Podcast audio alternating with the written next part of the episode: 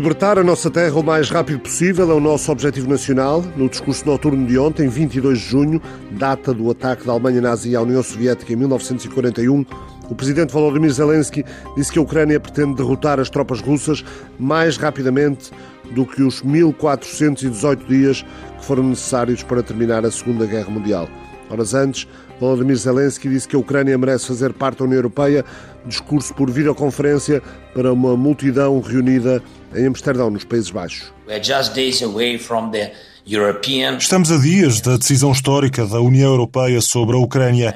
Tenho a certeza de que nenhum de nós, nenhum de vocês, tem dúvidas de que a Ucrânia deve ter uma decisão positiva. Nós merecemos isso e nós merecemos não apenas pela nossa bravura e a nossa luta pela liberdade. O ataque da Rússia à Ucrânia restaurou na nossa memória as piores páginas da história. António Costa, no Parlamento Português, ontem no debate preparatório do Conselho Europeu. Estas adesões têm de ser levadas a sério, porque não se podem criar falsas expectativas que sejam inconsequentes, mas para serem levadas a sério e serem consequentes, a União Europeia precisa de uma nova arquitetura institucional e orçamental, sob pena desta integração. Não ser um reforço da União Europeia, mas a sua, a sua implosão e, portanto, não um apoio à Ucrânia, mas uma, mas uma armadilha para a Ucrânia. Ora, como nós queremos apoiar a Ucrânia, não podemos criar nem falsas expectativas, nem ser inconsequentes nas decisões que tomamos. No Parlamento Português, só o Partido Comunista votou contra o apoio ao reconhecimento da Ucrânia como país candidato à União Europeia, estatuto que deve ser aprovado por unanimidade na cimeira que hoje começa em Bruxelas. Olaf Scholz, ontem no Parlamento Alemão. Na maior crise de segurança da Europa durante décadas, a Alemanha, que é a maior economia e o país mais populoso da União Europeia, está a assumir uma responsabilidade muito especial. E não é só pela sua própria segurança, mas também pela segurança dos nossos aliados. Vamos equipar o exército alemão de forma a que possamos defender eficazmente o nosso país e os nossos aliados contra todos os ataques. Esta é a referência para o novo exército. O chanceler da Alemanha defendeu para a Ucrânia um plano Marshall de reconstrução pós-guerra. A extensão da destruição é enorme. Alguns recordam, não só eu, as imagens de cidades alemãs destruídas após a Segunda Guerra Mundial. Tal como a Europa dilacerada pela guerra na altura, a Ucrânia precisa hoje de um plano Marshall para a sua reconstrução. A União Europeia mobilizou milhares de milhões de euros para apoiar a Ucrânia. A Alemanha está sempre na linha da frente. Mas precisamos de muito mais milhares de milhões de euros e dólares para a reconstrução. E isto apenas para os próximos anos. O chanceler alemão opõe-se a uma paz ditada para a Ucrânia. A Ucrânia e apenas a Ucrânia decide o que é certo para si, escreveu o chanceler no Twitter ontem. Nada sobre a Ucrânia sem a Ucrânia. Estamos muito longe das negociações porque Putin acredita numa paz ditada. A União Europeia, a NATO e o G7 devem enviar a mensagem de que as democracias do mundo estão juntas na luta contra o imperialismo de Putin. Ursula von der Leyen, a Presidente da Comissão, defendeu ontem a perspectiva europeia para a Ucrânia, embora insistindo sempre na necessidade de reformas que o país deve fazer quando as puder fazer. Our opinion stems from a careful and thorough assessment on the reality of the on the ground. A nossa opinião deriva de uma avaliação cuidadosa e essa evidência diz-nos que a Ucrânia merece, na opinião da Comissão, uma perspectiva europeia e também o estatuto de candidato. Claro que no entendimento de que o país levará a cabo um número de reformas importantes. Cabe agora ao Conselho Europeu decidir e estar à altura da responsabilidade histórica com que somos confrontados. And to live up to the historic responsibility we are confronted with. No encontro anual do European Council on Foreign Relations esta semana, o antigo primeiro-ministro italiano Enrico Letta defendeu que, sim senhor, a Ucrânia é como país candidato, mas como isso vai demorar anos até ter tradução prática, há que criar uma confederação europeia liderada pelos 27, que inclua também a Ucrânia e todos os outros países que estão na longa caminhada do processo de alargamento. A ideia é criar imediatamente uma confederação europeia com os 27 e mais nove países potenciais, países candidatos à adesão à União Europeia. Estes nove países candidatos são, obviamente, a Ucrânia, a Geórgia, a Moldávia, a Bósnia, a Sérvia, o Kosovo, o Montenegro, a Albânia e a Macedónia do Norte. Sabendo que esses países podem fazer parte de uma criação imediata de uma Confederação Europeia, porque pode ser criada sem o tratado, o tratado pode vir mais tarde. Mas a primeira reunião pode ser como o G20. O G20, em 2008, foi criado sem nenhum tratado e em poucas semanas, e foi assim que começou.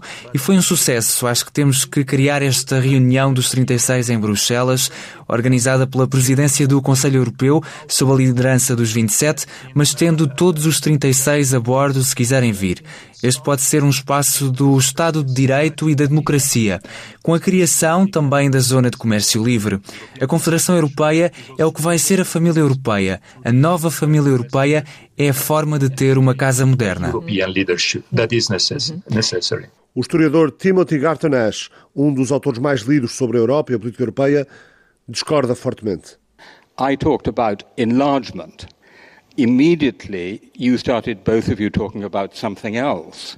Falei sobre o alargamento. Imediatamente vocês começaram a falar sobre outra coisa. Se eu fosse um dos candidatos, pensaria: ei, lá vão eles. Mais uma vez, sabemos disso nos últimos 30 anos. Estão a tentar oferecer-nos algumas alternativas. E devo dizer, Enrico, que realmente não acho uma grande ideia chamá-la de Confederação Europeia. Estive presente no nado morto da Confederação Europeia em Conselho em junho de 1991. Porquê? Porque Václav Havel e os europeus centrais acordaram para o facto de que esta deveria ser uma sala de espera forrada de veludo, onde eles esperariam muito, muito, muito tempo antes de se juntarem ao Clube dos Ricos Europeus. Portanto, há um perigo real. Será visto dessa forma na região. Mas vamos ser claros também. Há muitas, muitas pessoas no sul da Europa Ocidental que não querem que a União Europeia se expanda mais para o leste. Todos nós já tivemos essas conversas. E nesta vontade existe um perigo real que se torna uma alternativa a um verdadeiro compromisso estratégico com o alargamento. E o perigo é que não há estrutura de incentivos certa em nenhum dos lados. Por outro lado, se a União Europeia não leva isso a sério, a coisa racional para as elites locais fazerem é o que Alexander Vucic escolheu na Sérvia, que é atirar a Europa contra os Estados Unidos, contra a Rússia e a China. Essa é uma estratégia racional. E então, em ambos os lados, dizemos Olhem, eles não estão a falar a sério sobre isso. E então você tem a Macedónia do Norte, você sabe, a espiral descendente. Então acho que há um perigo real em começar imediatamente a falar sobre um tipo alternativo de instituição que, sejamos honestos, basicamente será uma tertúlia. O perigo da proposta, mas também o perigo de esperar, retorquiu o alemão Norbert Reutgen, que presidiu ao Comitê de Negócios Estrangeiros do Bundestag entre 2014 e 2021, o ano passado.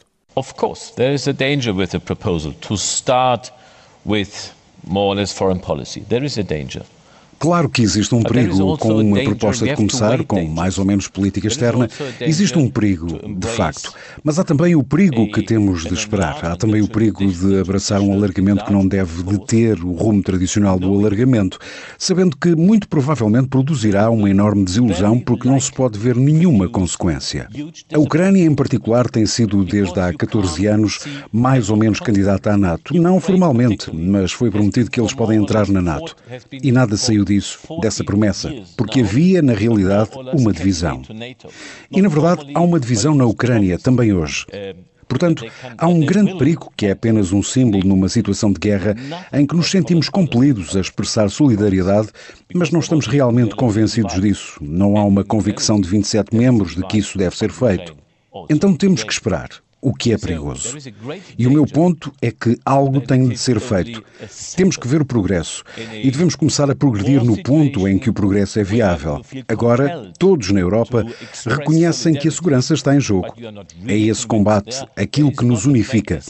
Há muitas outras questões, mas a segurança contra a Rússia é a experiência formativa, não só destes meses, mas deste tempo. Esta é a excitação que criou mais excitação. E então temos que avançar e acrescentar outros aspectos como questões energéticas e económicas. Uma observação, particularmente para a Alemanha. Quando se aborda a questão económica, o que temos para o que é uma parte específica da sociedade alemã é que temos que chegar a um acordo. Temos que acabar com o nosso modelo económico, que é de fazer coisas comerciais e económicas, ignorando completamente a geopolítica e os riscos de segurança. Isso chegou ao fim. Mas nós apenas temos que reconhecer coletivamente que isso chegou ao fim e temos que redesenhar nosso modelo económico e comercial. Uh, uh, o risco, precisamente, de não se fazer nada, também na resposta do proponente Henrique Leta ao célebre historiador e autor. I strongly disagree with, with Tim and, and Marta's point, and would like to say why. É exatamente por causa do risco que vê e que eu vejo que esse risco será realidade se não fizermos nada, porque sabemos muito bem o que aconteceu nos anos 90. 10 anos para a negociação para a Polónia, no caso da Hungria, 20 anos, 12 anos para a Bulgária e a Roménia, 20 anos para a Croácia. Podemos dizer aos ucranianos que temos que esperar pelo menos 10 anos? Não. Francamente falando, não. E seria um desastre. Então a proposta de uma Confederação Europeia, ou podem dar-lhe outro nome, é o caminho para ter imediatamente a criação de um espaço multilateral com forte presença política nesse espaço multilateral. Vejo uma reunião de configuração europeia, reunião de cimeira, todas as reuniões do Conselho Europeu com todo o simbolismo dessas reuniões, com fortes competências desde o início desta jornada da Confederação Europeia. Mas o meu ponto forte é o facto de que o caminho da adesão será acelerado por fazer parte da Confederação Europeia e não o contrário, porque acho que a experiência multilateral nos ajudará e ajudará os países candidatos. Não será esse o caso se continuarmos com uma relação quase bilateral entre cada país e em Bruxelas. Então, é exatamente o contrário. E tenho a certeza de que se não fizermos nada no espaço de alguns meses, a pressão que estamos a ter hoje em favor do alargamento acabará por diminuir. E penso que o futuro será muito mau para a relação entre a União Europeia e os países candidatos. A proposta de uma confederação europeia. Ontem tivemos aqui a sondagem do European Council on Foreign Relations que alertava para a prevalência de opiniões públicas favoráveis ao fim da guerra, mais do que à necessidade de justiça e de punir a Rússia. Hoje damos aqui conta das principais conclusões do Eurobarómetro. A guerra na Ucrânia faz aumentar o apoio à União Europeia, o resultado mais elevado desde 2007. 65% dos europeus consideram a adesão à União Europeia uma coisa boa. As sanções económicas da União Europeia contra a Rússia são apoiadas por 80% dos europeus.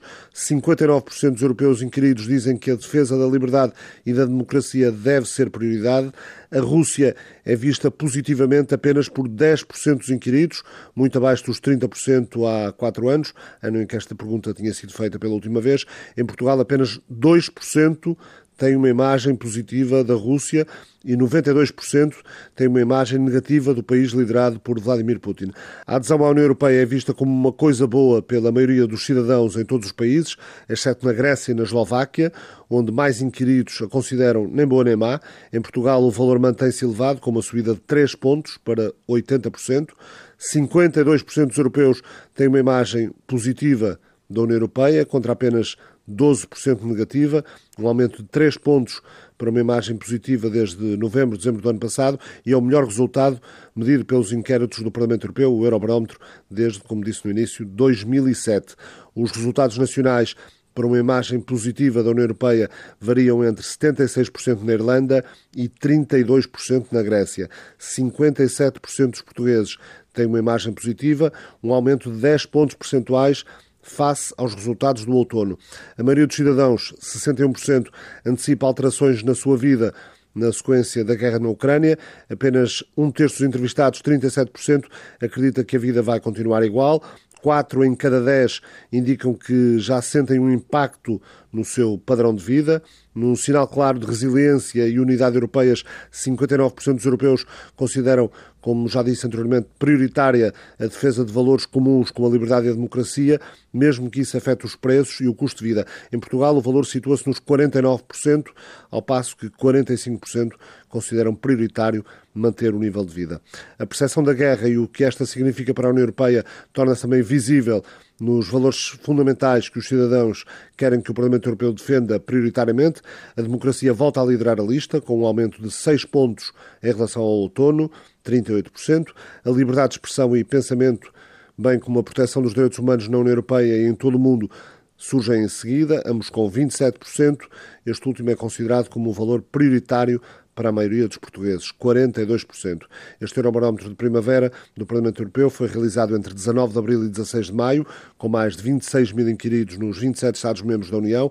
O questionário foi aplicado presencialmente e completado com entrevistas online, quando necessário.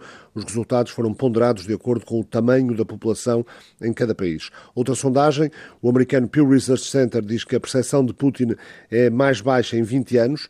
Diz no mais recente relatório que apenas 9% dos entrevistados têm confiança no ditador russo Vladimir Putin para fazer a coisa certa nos assuntos mundiais, diz o Pew Research Center.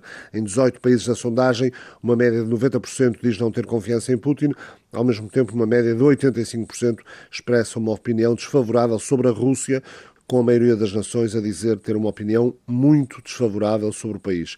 A Força Aérea Russa atingiu várias localidades perto da cidade de Severodonetsk, na região de Luhansk, disse o Estado-Maior da Ucrânia.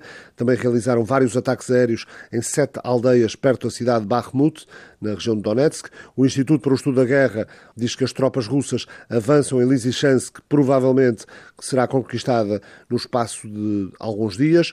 Este centro de reflexão estratégica dos Estados Unidos disse que, apesar dos ganhos da Rússia ao sul de Lysychansk ontem, é improvável que as forças russas ganhem rapidamente o controle total da área Severodonetsk-Lysychansk. As forças russas continuam as lutas rua a rua dentro de Severodonetsk, presumivelmente pelo controle da zona industrial Azoto, o complexo químico onde devem estar cerca de cinco centenas de civis. Cinco mulheres mortas em ataque de morteiro russo na região de Kharkiv. Stepan Mazelski, chefe da administração do distrito de Izium, disse à televisão ucraniana Suspline que as tropas russas bombardearam as mulheres na entrada de um prédio residencial de vários andares. A guerra vai no dia 120, quatro meses de invasão da Ucrânia.